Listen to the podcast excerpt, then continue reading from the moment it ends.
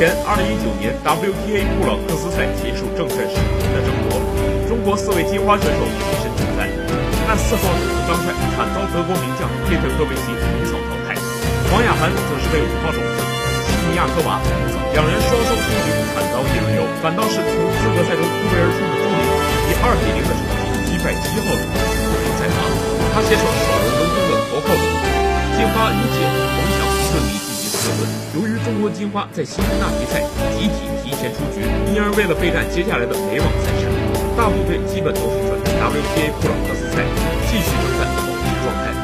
只是中国金花有多达八人参加本站赛事，其中四人直接入围正赛，四人需要从资格赛打起，